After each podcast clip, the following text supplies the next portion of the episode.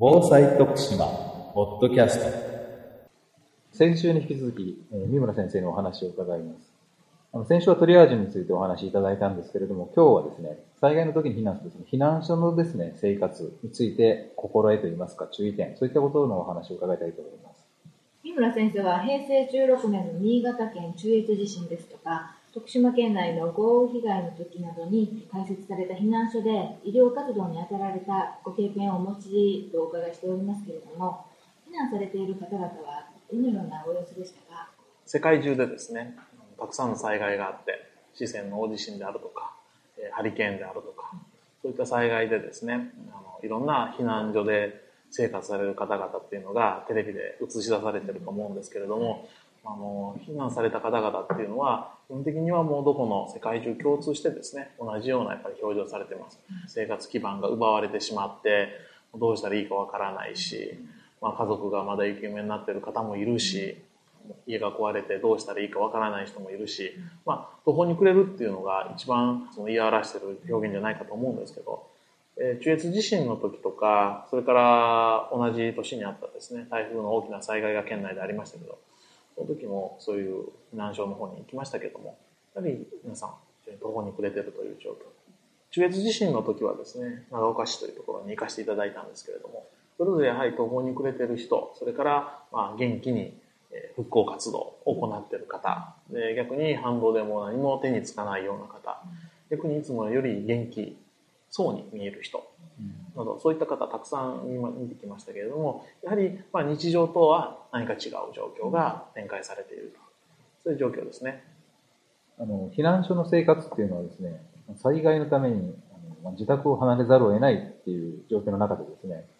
あの非常にその避難されている方々っていうのは心細いと思うんですけれども、あのメンタル面でのですね、バランスを保つためにですね、何かやっておいた方がいいいいことっていうのはありますか？災害が起こってない時日常普通に暮らしてる時ですね。一番のポイントはここなんですね。起こってからではなくていつ起こるかわからないということに関して、まあ、どれだけ備えておくか。っていうところが実はポイントで今は平和な時じゃなくて災害が起こる前の準備段階であると。いうふうにやっぱり発想をですね。どこかスイッチを入れ替える。例えばそのメンタル面例えば自分は今どんな生活をしているか。どこにその人間のその活動にはですね規則正しい生活といいますかあの日常っていうのはとても大事なんですね。災害が起こると日常基盤を全部持っていかれてしまうのでで自分の日常の中でどうしても、えーなくてはならないものは何か。例えばもちろん衣食住必要なわけですけれども、えー自分病気がある。どうしても、えーその付き合わないといけない病気がある。その薬はどこにあるのか。血圧の薬や糖尿病とか高血圧、えー場合によれば感染症の薬であるとかあるいは精神科的なお薬であるとか、えーどうしても欠かすことができない薬剤があるわけです。でそういうのを災害が起こった時にはどうするのか。えーどうしてもこう自分の手元になければどういったところでじゃあ備蓄してあるんだろうか。そういうことをみんな知ってるだろうか。それより先にですね避難所の生活っていうのは心身ともにバランスが崩れるわけです。眠れなくなるし隙間風は寒いかもしれないし木の幹のままだし心身ともにバランスが崩れるんですね。でそれよりも体調悪くなるかもしれない。で日常からですねやはり例えば自分の病気があればですね日常だからなんとか保ててるけれどもそういう環境が変わればそういった病気が急に悪くなる可能性だってあるわけですよね。日常付き合えない病気が災害が起こったらじゃあ悪くならないように付き合えるか。これ無理ですよね日頃からやっぱり健康意識を高めておくっていうのは災害が起こった時の一つの備えとしてはとても重要なんです。糖尿病とか高血圧って言われてるのにほったらかしにしてないかどうか。常にそれを自分の健康の危機管理をすることがそういった大きな自然災害とかですね。事故とかそういった時の危機管理をなんとか乗り切るですね。一つのポイントなんですね。まずは日々の自分の危機管理ができているかどうか。これ実は大きいことなんですね。災害起こってからじゃなくて起こる前が大事。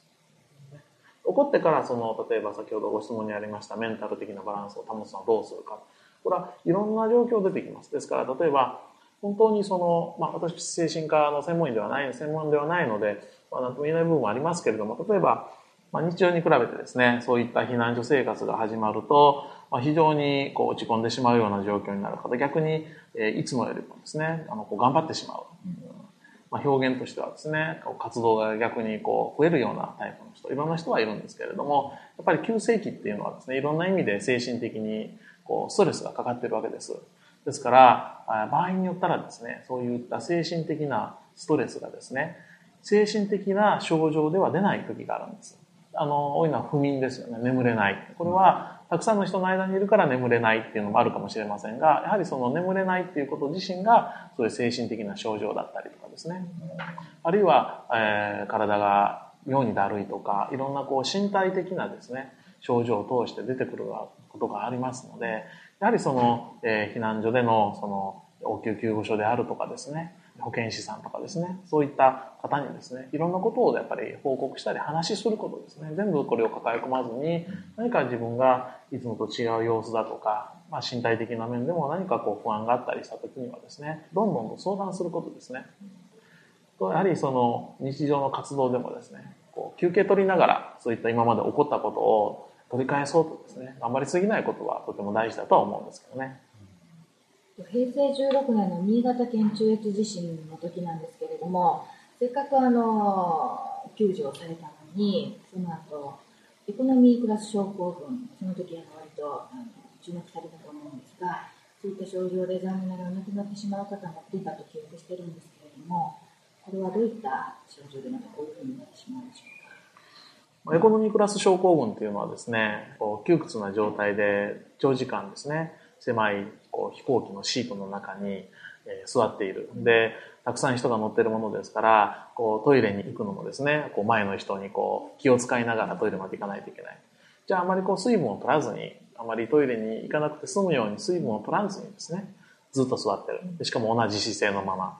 で、そういった状況で座ってた方がですね、飛行機を降りた途端にですね、こう、えー足のですね、静脈の中に血の塊ができることがあるんですね。つまりこう、足をぐっとこう折り曲げた状態で乗ってますとですね、そこの血液の流れが悪くなって、しかも水分取らないもんですから、血液が粘ってしまって、そういったところに、えー血栓、血の塊ができてしまう。で、立ちった瞬間にですね、その血の塊が心臓まで来て、その心臓から次はですね、肺に飛ぶんですね。で肺に大きな血の塊が詰まって、えー肺塞栓症っていう状態になるんです。肺の太い血管が詰まってしまって、これは心筋梗塞のように非常に恐ろしい状態でですね、えー突然死の原因になったりします。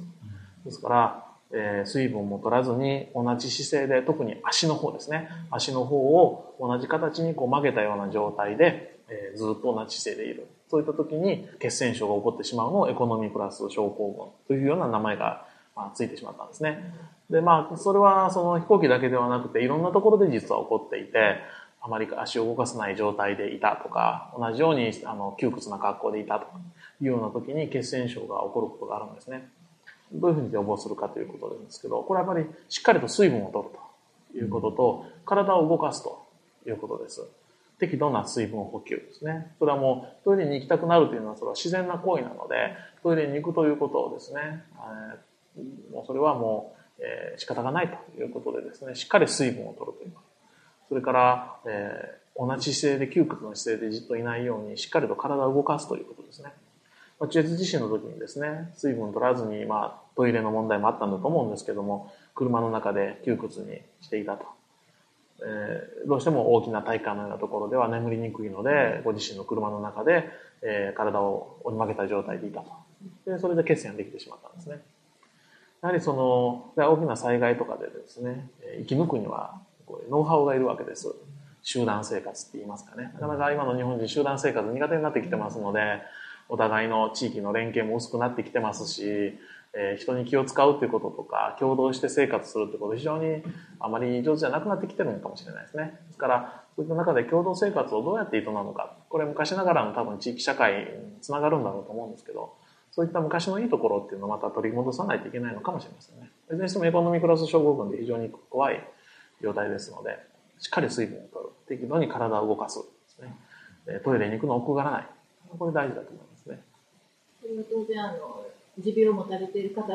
じゃなくて健康に過ごしていらっしゃった方も誰でもなりうるそういう状態のことがなりうる可能性はありますね。はい。えーそれじゃあ最後にですね、避難所での生活をうまく乗り切るためのコツみたいなものがあれば教えていただきたいんですけれども。これはいろんな方法があると思うんですね。結局その地域の人たちと一緒に乗り切れるかどうかっていうのは大事です。いろんなえー乗り切り方があると思うんですけれども、一つの方法として集団生活をですね、えーみんなでしっかりやっていく。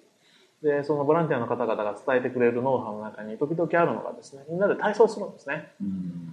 決まった時間に決まったように体操する。あの、簡単な体操でいいんですけれども、ラジオ体操でもね、体をみんなで動かしてみる。同じ体育館にいる人たちと顔を見合わせながら体操する。これ一つの、まあ、コミュニケーションにもなるし、体を動かすことにもなるし、もう一つはですね、こう、決まった時間にすることで、こう、生活にリズムを取り戻すんですね。生活のリズムっていうのは実はとても大事なんですね。ですから、それをその避難所生活の中でも取り戻す。例えば10時なら10時、3時なら3時にみんなで音楽をかけて体操しようと。こういうのはいい方法じゃないかなというふうに思います。今日はどうもありがとうございました。ありがとうございました。徳島県がお届けするインターネット放送、防災徳島ポッドキャスト。この番組に関するご意見、ご感想をお寄せください。メールアドレスは、防災アットマーク、ブレフドット徳島ドット .lg.jp bousai アットマーク